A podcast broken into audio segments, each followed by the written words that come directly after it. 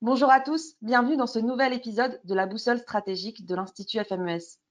Aujourd'hui, nous allons nous intéresser à l'Arabie Saoudite, un vaste sujet. Et j'ai le plaisir de recevoir à cette occasion Madame Fatia Dazieni. Fatia Dazieni, bonjour. Bonjour. Fatia Dazieni, vous êtes politologue, spécialiste des monarchies de la péninsule arabique et chercheur à l'Institut de recherche stratégique de l'école militaire, l'IRSEM. Votre expertise des pays du Golfe a fait de vous l'une des meilleures spécialistes françaises des monarchies de cette région. Vous êtes d'ailleurs l'auteur d'ouvrages de référence, je pense notamment à l'Arabie saoudite en 100 questions, dont nous allons parler aujourd'hui. Votre ouvrage, articulé autour de ces 100 questions, comme son titre l'indique, donne les clés pour décrypter la monarchie saoudienne dans son ensemble. Déjà publié aux éditions Talendier en 2017, il s'agit aujourd'hui d'une réédition. Alors, Madame Dazieni, pourquoi cette réactualisation? Bonjour à tous. Cette réactualisation est en fait la deuxième. J'ai réactualisé l'Arabie saoudite en 100 questions en 2018 et euh, la dernière en, date, celle euh, qui est parue en août 2020, euh, tout simplement à la demande de mon éditeur, parce que l'édition précédente était presque épuisée, et surtout parce que j'évoque effectivement, comme vous l'avez dit, les clés de compréhension en 100 questions de l'Arabie saoudite, avec un tour d'horizon assez rapide sur l'histoire de la construction de la monarchie El Saoud, et surtout cela évoque l'évolution actuelle euh, du Royaume d'Arabie saoudite. Et comme vous le savez, euh, ce pays connaît aujourd'hui une transition euh, importante et avec une transformation même de la gouvernance monarchique. Et donc, ça nécessite bien sûr une réactualisation assez, assez régulière, d'autant que l'actualité intérieure du royaume est extrêmement sujette à, à mouvement, évolution, euh, il fallait absolument que je traite euh, de l'impact qu'a eu sur la réputation du royaume et, également sur son leadership et sa gouvernance et son rayonnement à l'international, euh, de l'impact donc de, l'assassinat du journaliste saoudien Jamal Khashoggi, puisque l'édition précédente est parue un jour avant l'assassinat du journaliste saoudien le 2 octobre 2018. Donc il fallait bien entendu euh, réactualiser sur le plan intérieur, quelles, conséquences pour la monarchie, sur le plan euh, bien sûr international, et puis euh, l'actualité régionale au Moyen-Orient est, sans cesse évolutive. Donc voilà pourquoi j'en suis à ma deuxième réactualisation de l'Arabie saoudite en sans question. Merci pour cette réponse. L'actualité maintenant, et le moins que l'on puisse dire, c'est qu'elle est chargée notamment entre l'Arabie saoudite et le Qatar, qui semble avoir enterré la hache de guerre qui les tiraillé dernièrement. On peut se questionner sur euh, le sens de cette réconciliation affichée. Oui, vous faites référence euh, au 41e sommet du Conseil de coopération du Golfe qui s'est tenu à El Houla, une ville qui tient euh, à cœur au prince héritier, puisqu'elle est au centre de sa transformation du, du, royaume. On y reviendra plus tard. Donc, ce, sommet du CCG qui s'est tenu euh, le 5 janvier a réuni tous les chefs d'État ou vice-chefs d'État euh, de ce club euh, des monarchies du Golfe. donc, après trois ans et demi de très graves brouilles hein, avec le Qatar et ce quartet d'États arabes, donc dominé par l'Arabie saoudite, les Émirats arabes unis, le Bahreïn et l'Égypte, qui ont rompu leurs relations diplomatiques le 5 juin 2017 avec le Qatar, euh, sous prétexte d'accuser donc le, Qatar de, faire le jeu de l'Iran, de faire le jeu du terrorisme, enfin euh, bref, jeter en pâture le Qatar, en fait parce que le Qatar est l'un des principaux soutiens des mouvements des frères musulmans euh, depuis le lancement des, printemps arabes, depuis décembre 2010, printemps arabe qui est né en Tunisie, puis ensuite s'est propagé un peu partout dans le monde arabe. Donc euh, voilà la cause profonde de, la brouille et elle demeure, elle demeure, cette, euh, puisque le Qatar n'a absolument rien changé à sa diplomatie et euh, n'a pas du tout plié sous les ultimatums de ces États du quartet qui exigeaient du Qatar de rallier un petit peu les grandes lignes de la politique étrangère, un petit peu dictées par l'Arabie saoudite et les Émirats arabes unis il n'en est rien. Hein, non seulement le Qatar n'a pas renoncé à sa chaîne satellite Al Jazeera, dont on lui demandait instamment de, fermer, n'a pas renoncé à sa relation avec la Turquie, notamment à accueillir cette base militaire depuis 2017 à Doha, base militaire turque. C'est aussi l'un des griefs reprochés au Qatar. Et son rapprochement à l'Iran, je veux dire, le Qatar n'a jamais été aussi proche de l'Iran depuis justement le déclenchement de ce blocus contre le Qatar. Donc, euh, il est évident qu'au bout d'un moment, cette, euh, cette crise atteint une telle absurdité que euh, l'Arabie saoudite, d'ailleurs, avec le Qatar, ont essayé plusieurs rapprochements à deux ou trois reprises. Hein. Le roi Salman avait déjà invité l'émir Tamim au dernier sommet du CCG l'année dernière qui, qui s'est déroulé à Riyad. Alors, l'émir n'est pas venu, mais il y a eu une progression puisque le, Premier ministre et le ministre de l'Intérieur euh, qatari étaient venus à ce sommet, qui, qui était quand même le, numéro 2 de la monarchie qatari. Donc il y avait déjà une avancée. Mais il faut voir que c'est Abu Dhabi qui est le principal frein à cette réconciliation, puisque le, prince héritier euh, d'Abu Dhabi, Mohammed bin Zayed, est euh, celui qui est en tête de pont concernant la lutte anti-frères musulmans et euh, donc il cultive une très très forte rancœur vis-à-vis de l'émir Tamim et du, Qatar en général par rapport à cette position euh, qui est d'avoir soutenu euh, notamment le président Morsi et les frères musulmans égyptiens, puisque c'est pas tant la Tunisie ou les autres pays, mais l'Égypte qui est un pays central dans le monde arabe, qui a donc basculé de manière très démocratique, hein, puisque le président Morsi a été le premier président égyptien à être élu euh, démocratiquement. Et donc, euh, le Qatar avait fait le choix de l'alternance et donc de, du, nouveau mouvement, du souffle nouveau qui dominait le, monde arabe et avait donc choisi de, soutenir les, mouvements qui euh, étaient portés au pouvoir à la suite de ces soulèvements un peu partout dans le monde arabe. Mais voilà, il s'est avéré que les frères musulmans, ces courants, sont les plus structurés au sein du monde arabo-musulman et donc ont eu le plus de chances d'accéder au pouvoir. C'est pourquoi le, Qatar a fait ce choix, hein, plus que par pure idéologie, euh, même si, bien entendu, l'émir du Qatar poursuit un petit peu la ligne qui avait insufflé son père, Sheikh Hamad, euh, qui avait été euh, à l'origine de ce soutien aux, frères musulmans et de toute la politique régionale qatari qui était effectivement en dissonance avec euh, les lignes défendues par les Émirats arabes unis et l'Arabie saoudite. Donc, on assiste à une réconciliation, notamment, vous l'avez dit, entre l'Arabie saoudite et le Qatar. Tous les autres pays ont, rétabli leurs relations diplomatiques et l'Arabie a officiellement, donc, à la veille du sommet, réouvert sa frontière terrestre, ce qui donne quand même une sacrée respiration aux Qataris. C'est la seule, parce que c'est depuis cette frontière que les Qataris importaient l'essentiel de leurs biens de consommation euh, primaires, hein, euh, nourriture, euh, biens de consommation donc alimentaire, matériaux de construction, notamment, vous savez, dans la perspective de la manifestation globale qui va se tenir à Qatar en 2022, à savoir l'organisation de la Coupe du Monde de football. Donc c'était quand même fondamental que cette frontière terrestre reste bien sûr ouverte. Donc ça a beaucoup déstabiliser le Qatar sur le plan intérieur, même si le Qatar a pu rebondir en s'adressant à d'autres fournisseurs, dont la Turquie, euh, l'Iran pour les biens de consommation alimentaire. Donc, les, dirigeants euh, saoudiens ont fini par se rendre compte de l'absurdité euh, et de la contre-productivité de cette, de cette crise ouverte, puisqu'elle bénéficiait aux principaux ennemis des Émiratis et des Saoudiens, à savoir l'Iran et de plus en plus la Turquie.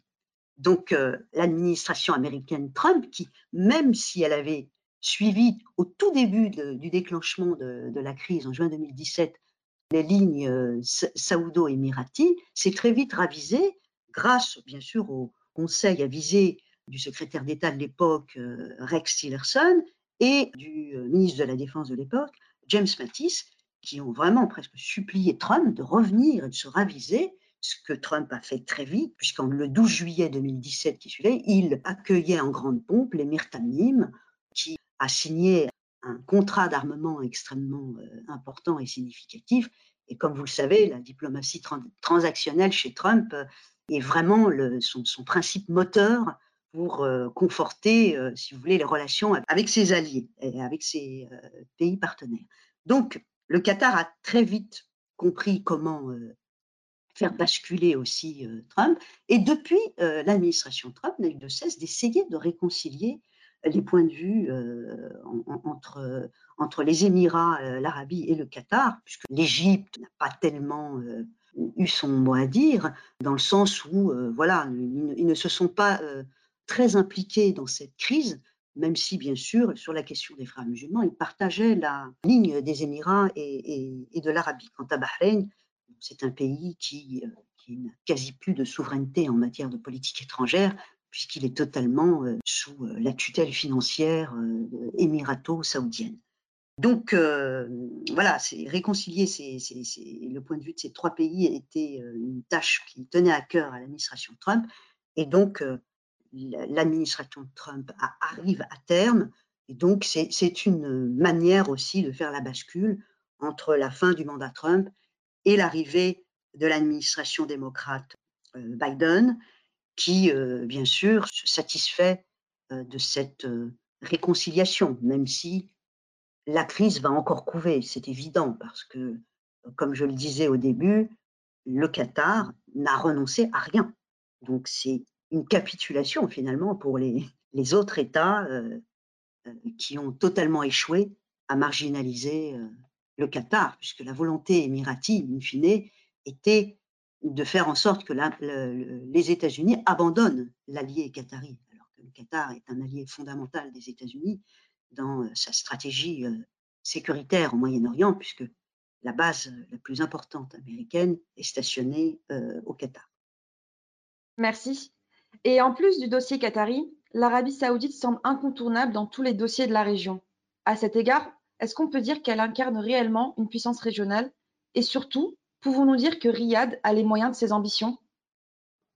Alors l'Arabie saoudite a tous les atouts, effectivement, pour être une puissance régionale. C'est euh, d'abord le pays euh, qui est euh, le berceau de l'islam, et ça, de, de ce point de vue-là, l'Arabie est tout à fait incontournable, bien sûr. C'est un pays très riche qui dispose de, réserves en hydrocarbures et de, richesses minières euh, parmi les plus importantes au monde. C'est le seul pays arabe qui fait partie du G20, d'ailleurs que l'Arabie saoudite a présidé toute l'année 2020. Euh, c'est bien entendu un pays qui est incontournable dans la régulation du prix du pétrole et donc euh, de l'économie mondiale. Donc de ce point de vue, oui, l'Arabie saoudite euh, a tous les atouts pour euh, peser et être une puissance régionale, mais sur le plan du leadership, en tout cas actuel, et sur le plan institutionnel, l'Arabie saoudite a quand même des failles béantes hein, et, qui me font dire que, certes, l'Arabie saoudite a les atouts d'être une puissance régionale, mais sur le plan pratique, de l'exercice de cette responsabilité de puissance, euh, elle n'en a pas les moyens, dans la mesure où sur le plan institutionnel, effectivement, les institutions sont assez faibles, et à commencer par l'armée, l'outil euh, qui normalement est là pour assurer la souveraineté, la protection du, territoire saoudien, fait défaut, puisque l'Arabie saoudite, même si c'est l'un des plus importants importateurs euh, d'armement au monde, parmi les, trois premiers quand même, et celui qui se tient au cinquième rang du plus important budget de la défense, derrière des, puissances globales comme les États-Unis, la Chine, l'Inde, et euh, donc euh, l'Arabie saoudite se place depuis dix ans entre le troisième et le, cinquième pays euh, le plus dépensier en, matière de dépenses militaires. Et encore, on ne compte que les dépenses euh, pour la défense et la garde nationale. On ne compte pas euh, dans, le budget euh, alloué à la défense et à l'armement, on ne compte pas celui qui est alloué au ministère de l'Intérieur. Et donc, c'est tout à fait énorme. Et malgré cela, comme on l'a vu lors des attaques des installations pétrolières d'Abrak en septembre 2020, l'Arabie saoudite n'a pas été capable de défendre ses structures vitales et euh, elle est très dépendante donc, de la protection américaine. Donc cette extrême faiblesse me fait dire que ça n'est pas une puissance régionale, dans la mesure où elle n'est pas capable d'assurer sa propre protection. De, ce point de vue-là, l'Iran, qui est pourtant depuis trois à quatre décennies sous le joug de sanctions terribles, est parfaitement capable, lui, de, se défendre.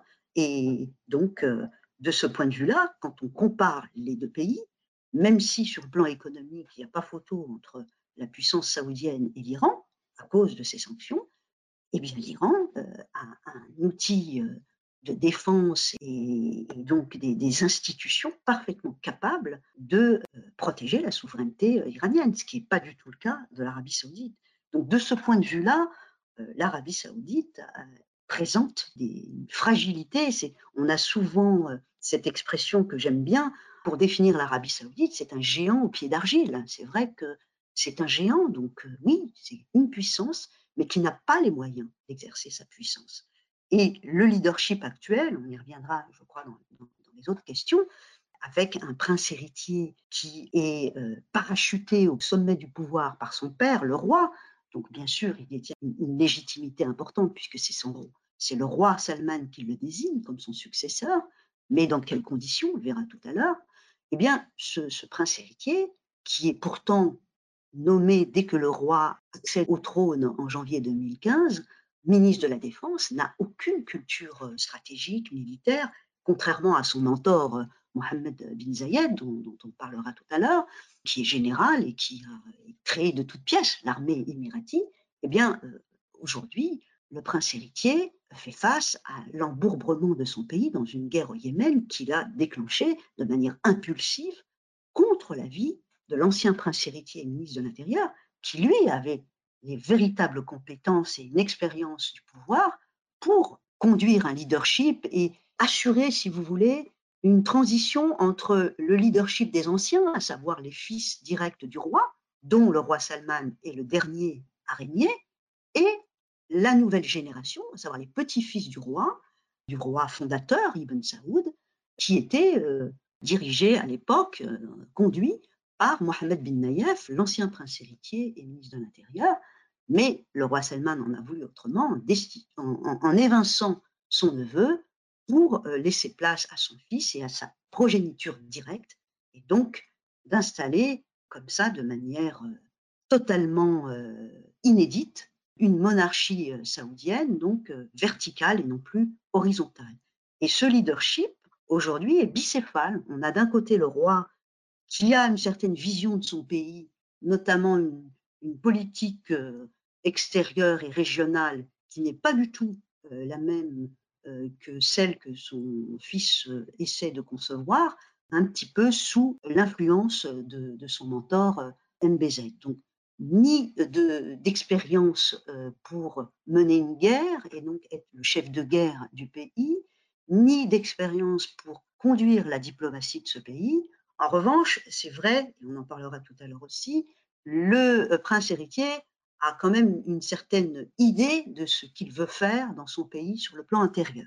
Donc euh, voilà, avec un leadership euh, comme ça en transition, avec les faiblesses que je viens décrire sur celui qui sera le futur roi d'Arabie saoudite, l'Arabie saoudite aujourd'hui est à la croisée des chemins hein, sur le plan du leadership au Moyen-Orient on voit bien que là, il y a, quand même euh, des faiblesses structurelles euh, extrêmement visibles euh, qui empêchent donc l'Arabie saoudite d'être le, chef de file naturel qu'il devrait être aujourd'hui au sein du monde arabo-musulman en l'absence des grandes puissances arabes traditionnelles qu'ont été l'Irak, l'Égypte. Alors peut-être que l'Égypte, avec les, découvertes de champs gaziers offshore euh, très importante dans ces eaux euh, pourra euh, être amenée à redevenir ce pays, ce pays phare du monde arabe qu'il a été par le passé. Mais aujourd'hui, l'Arabie saoudite n'est pas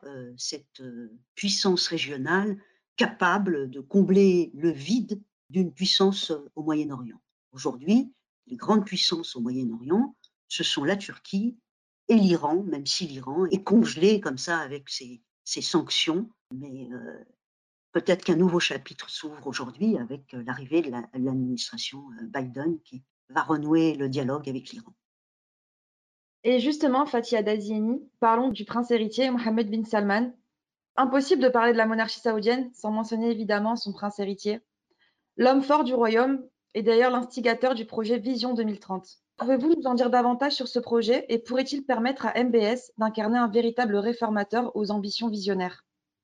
Alors, euh, effectivement, le, prince héritier s'est euh, imposé euh, comme l'héritier naturel au trône en partie grâce à, cette vision 2030 euh, qui lui a été d'ailleurs plus ou moins soufflée par des cabinets d'audit étrangers, hein, de consultants étrangers, les, McKinsey, le Boston Consulting Group, etc., qui ont mis, si vous voulez, sur le papier en musique les transformations nécessaires pour que le royaume puisse être moins dépendant de ses ressources pétrolières puisque euh, c'est vrai que le royaume est aussi euh, dépendant de la volatilité des prix du pétrole, ce euh, qui a toujours empêché le, royaume finalement de se projeter à long terme, parce que son développement est contraint par la bonne santé du prix du pétrole. Et, ça aussi, c'est un aspect que j'aurais dû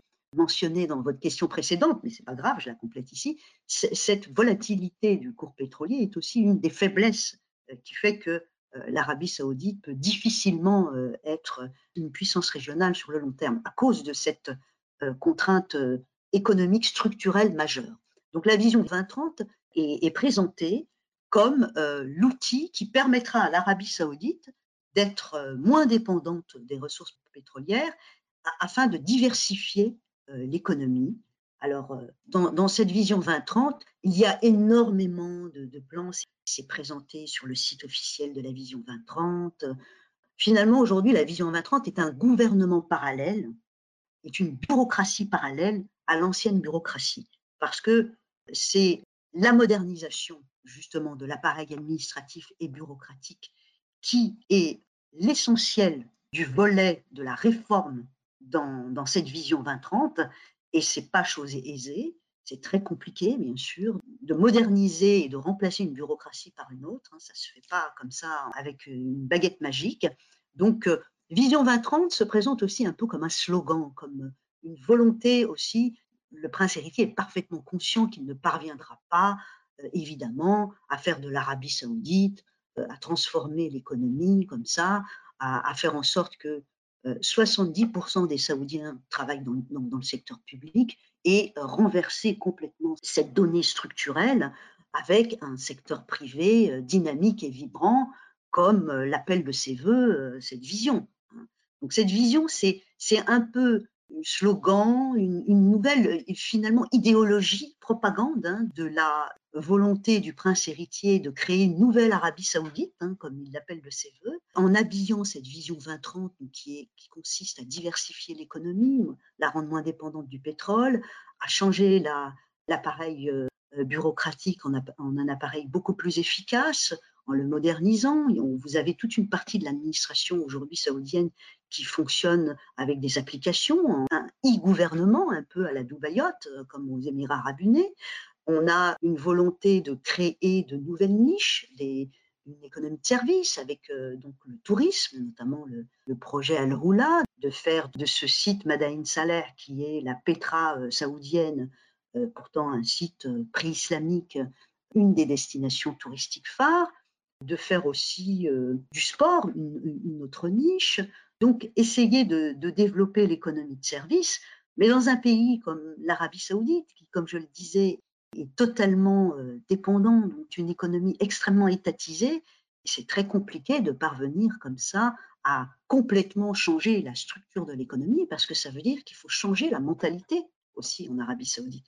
Et c'est ce que appelle de ses voeux aussi cette vision de faire en sorte, et c'est pour ça qu'il s'adresse surtout à la jeunesse saoudienne, parce que l'ambition de Mohamed Ben Salman, comme je l'explique d'ailleurs dans une étude qui va paraître bientôt en ligne sur le site de l'IRSEM, cette volonté de faire le pari sur la jeunesse, c'est de changer la mentalité, de véhiculer une nouvelle culture du travail, de l'effort et d'inciter l'immense majorité de la population saoudienne à travailler dans le secteur privé. Encore faut-il que ce secteur privé existe, parce que pour le moment, c'est un secteur privé qui est une sorte de, sous-traitant de l'État saoudien, c'est-à-dire que l'État fait des appels d'offres, des contrats, et vous avez, jusqu'à présent, c'était des conglomérats issus d'entrepreneurs, de familles marchandes liées au prince, au réseau princier, qui euh, constituaient, si vous voulez, le circuit économique euh, fondamental en Arabie saoudite. Aujourd'hui, il y a cette volonté donc de créer tout un réseau de PME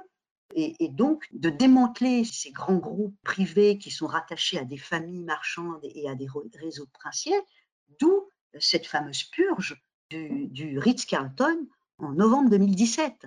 C'est démanteler les circuits de distribution pour en recréer d'autres.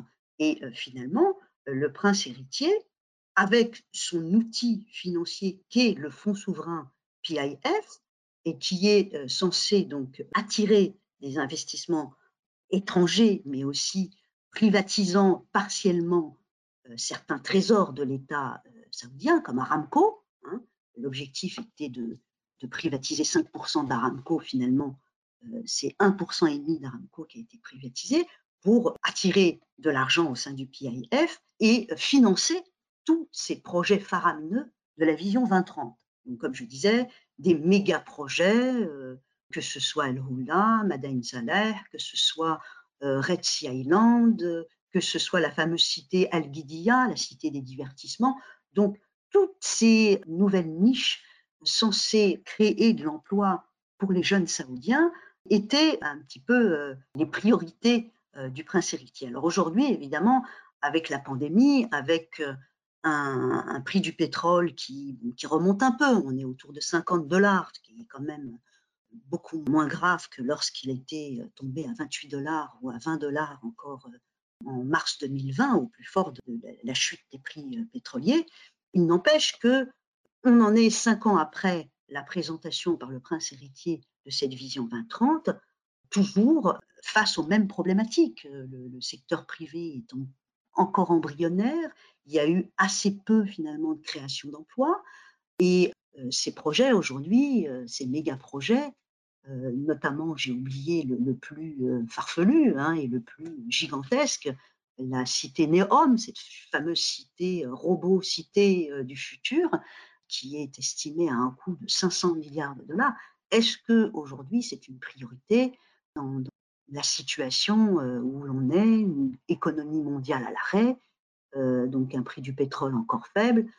Euh, aujourd'hui, apparemment, cette pandémie et euh, ce ralentissement économique a fait prendre conscience au prince héritier qu'il fallait faire des réajustements. En tout cas, une chose est sûre, il présente cette vision 2030 comme sa nouvelle Arabie saoudite qui sera destinée donc à la jeunesse, qui jusqu'à présent était la grande oubliée des pouvoirs publics saoudiens.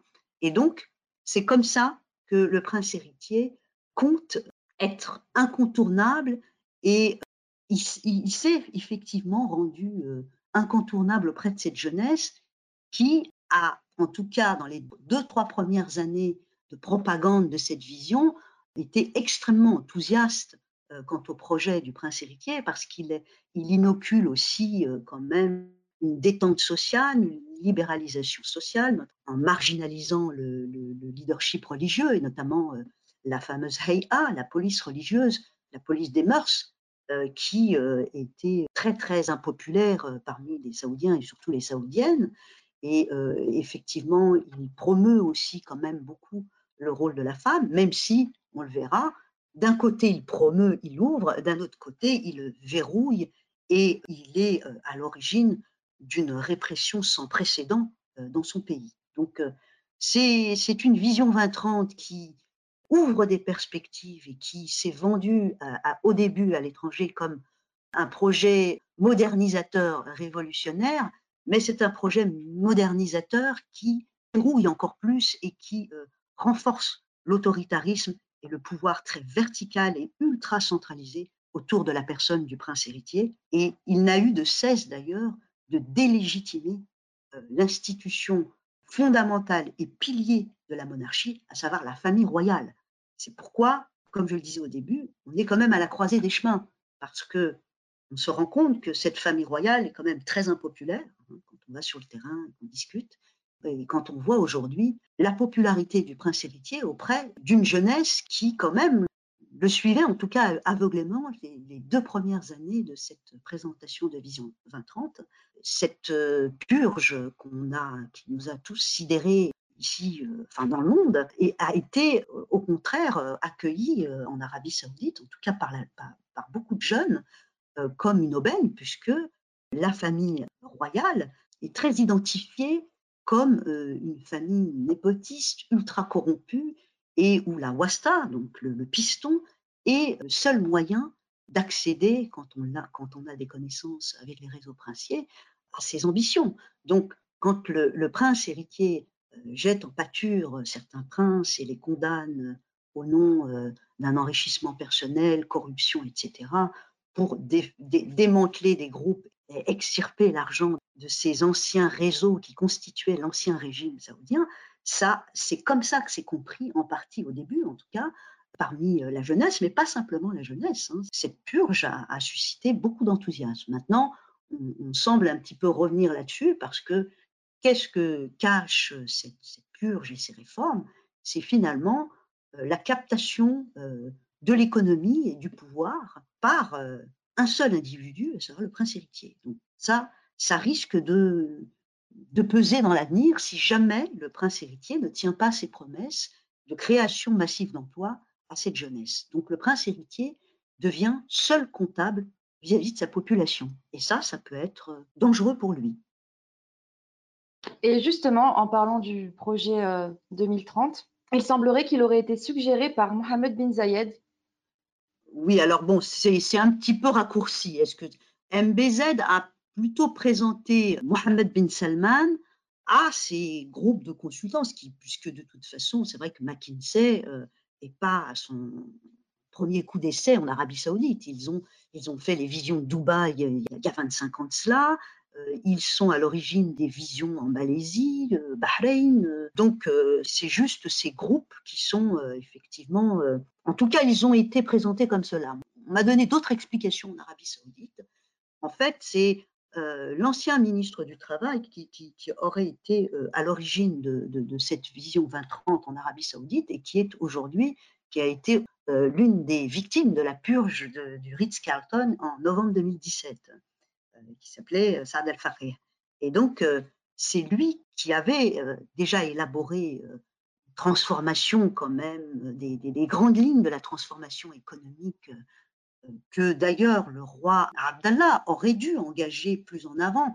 Il a engagé des choses avec des méga cités, un petit peu sur le modèle d'Ubayot dans les années 2000, euh, mais euh, ça a été des échecs cuisants. Parce que quand je dis que ça aurait dû être fait sous le règne du roi Abdallah, parce que euh, entre 2003 et 2013, le cours du baril moyen, du prix moyen, était de 100 dollars, ce qui était mérifique. Et donc, faire des réformes structurelles aurait été beaucoup plus aisée à faire avec un prix du baril très haut, alors qu'aujourd'hui, on est dans l'urgence de transformer cette économie parce que le prix du baril est très bas. Mais c'est beaucoup plus douloureux de faire ces transformations structurelles avec un prix bas qu'avec un prix très haut. Euh, évidemment, comme tous les, rentiers, comme l'a expliqué très bien Terry Lincoln dans son, dans son livre The Paradox of Plenty, c'est toujours lorsque le prix est très haut que les, réformes ne se font pas, parce que les, dirigeants se satisfont de, redistribuer euh, à volonté la rente pour que la population se satisfasse de, cette redistribution et euh, ne, revendique rien et, surtout pas euh, de participer aux décisions politiques.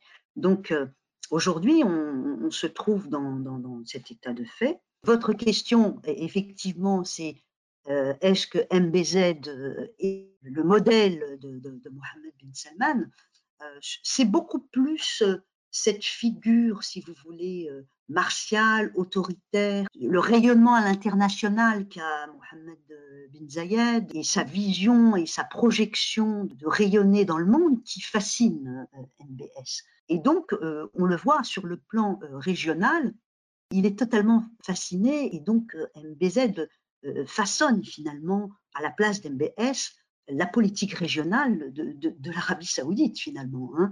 Et MBZ avait intérêt que cet amateur qui est MBS devienne le prince héritier en Arabie saoudite parce que euh, face à lui, il y avait Mohamed Ben Nayef, qui lui était quelqu'un d'extrêmement compétent et qui avait sa propre vision des choses, et qui d'ailleurs était euh, un rival politique régional pour euh, MBZ. Donc MBZ avait tout intérêt à ce que MBS accède assez vite au pouvoir. Donc, de ce point de vue-là, c'est vrai qu'il y a des, liens très forts entre ces deux, deux personnalités et beaucoup se demandent aussi jusqu'à quel point MBZ n'est pas aussi impliqué dans l'éviction de Mohamed bin Nayef, qui est quand même une décision du roi Salman, puisque le roi Salman est lui-même quelqu'un de très autoritaire, et il a cela, et c'est pour ça qu'il a choisi ce fils, Mohamed bin Salman, donc l'un de ses dix fils, pour lui succéder, parce qu'il en a d'autres qui sont beaucoup plus capés, qui ont fait des études assez brillante et qui aurait pu euh, donc euh, faire office de, prince héritier. Mais le roi Salman choisit euh, son, fils Mohammed justement parce qu'il a les mêmes, la même personnalité que lui en termes de tempérament dur, autoritaire et, d'ambition. Hein, d'ambition. Donc c'est assez compliqué aujourd'hui de, projeter un petit peu l'avenir du royaume avec ce prince héritier qui accédera au trône à, la mort de son père, en toute, vraisemblance. Euh, donc, est-ce qu'il sera en mesure quand même de lui-même euh, projeter une vision pour son pays euh, en termes de, politique étrangère et de stratégie, ou est-ce qu'il est quand même définitivement lié à la vision de Mohamed Ben Zayed? J'en doute. Mais pour l'heure, c'est vrai qu'on assiste donc à un leadership bicéphale, hein, comme je le disais. Mohamed bin Salman a, ses propres idées. Hein, il, n'a pas fini de se consolider euh, à la tête du pouvoir parce que la purge du Ritz-Carlton euh, euh, se, poursuit, alors sous une autre forme. Aujourd'hui, c'est beaucoup plus les très hauts fonctionnaires et tout l'appareil sécuritaire et de défense qui est sous pression parce qu'il y a énormément d'officiers qui sont évincés, notamment l'un des derniers en date, le commandant des opérations dans la guerre au Yémen, le prince Fahd Ben Turki, qui a été évincé en septembre 2020 parce que justement il s'opposait à la, stratégie émirati au Yémen et ça, ça n'a pas été du goût du prince héritier. Donc c'est pourquoi je, je, dis cette relation entre Mohammed Ben Salman et Mohammed Ben Zayed est aussi problématique parce que les intérêts du prince héritier d'Abu Dhabi euh, ne sont pas forcément euh, ceux de l'Arabie saoudite. Et on le voit sur le Yémen. Et euh, on le voit aussi sur la crise avec le Qatar, puisque les Émirats arabes unis, même s'ils ont accueilli par la voix du ministre délégué aux Affaires étrangères, Anwar Gargash, ont accueilli avec bienveillance cette réconciliation, les Émirats arabes unis sont quand même très silencieux sur euh, l'issue euh, de, la crise avec le Qatar. Hein. On ne sait pas trop comment euh, Abu Dhabi va aller dans la réconciliation. Il n'y a pas toujours convergence d'intérêts entre, entre ces deux alliés que sont l'Arabie saoudite et les Émirats arabes unis. Et on le voit bien, le, roi Salman n'est pas toujours sur la ligne de son fils aussi, donc ça pose problème. Je vous remercie. Et parlons religion maintenant pour ce pays qui, je le rappelle, est le berceau de l'islam. Fatia Daziani, quelle est la position de Mohammed bin Salman vis-à-vis de l'establishment religieux dans le pays? Et surtout, comment la valorisation des lieux saints continue de servir des fins économiques et politiques? On est depuis euh, le règne du roi Abdallah dans une phase progressivement post-wahhabite. En Arabie Saoudite, on dit toujours le royaume wahhabite, etc. C'est vrai que le wahhabisme a la doctrine et la religion d'État du royaume d'Arabie saoudite, hein, puisque c'est l'un des, piliers de la légitimité aussi euh, de la monarchie euh, al-Saoud. Mais aujourd'hui, je, dirais, comme certains de mes interlocuteurs saoudiens, est-ce qu'on n'est pas dans la quatrième phase de la construction de l'État al-Saoud Est-ce qu'aujourd'hui, on n'est pas dans une phase très clairement post-wahhabite, puisque euh, le prince héritier, avec cette vision 2030, je pense que c'est une sorte de nouvelle idéologie d'État qu'il veut instaurer, établir, avec euh, une Arabie saoudite très clairement euh, sécularisée. Hein. Elle l'est depuis le début, hein, puisque l'Arabie saoudite n'est pas une théocratie. au sens où c'est le politique, avec la famille El Saoud, qui a toujours détenu le pouvoir absolu, hein, le pouvoir régalien absolu. Le partage des rôles, c'était que le leadership religieux, donc légitime la politique et les décisions des Al Saoud, en contrôlant la société, l'éducation et le, juridique. Donc aujourd'hui, bien sûr, la charia est toujours outil euh, de législation unique en Arabie saoudite, mais le prince héritier, via des décrets royaux, bien sûr, puisque c'est quand même le, roi qui est la principale autorité, ont euh, publié des décrets marginalisant hein, le rôle de euh, la police religieuse en tant que institution contrôlant euh, vraiment la société. Donc ça, c'est un décret qui est paru en, avril 2016. Et c'est ça qui a fait que le prince héritier a été très très vite populaire parmi euh, la jeunesse saoudienne. Ça, ça a été euh, quelque chose d'extrêmement important. Le fait de ne plus du tout être... Mais finalement, la marginalisation du religieux fait que le pouvoir politique est de plus en plus absolu puisqu'il contrôle tout aujourd'hui, même la sphère sociale.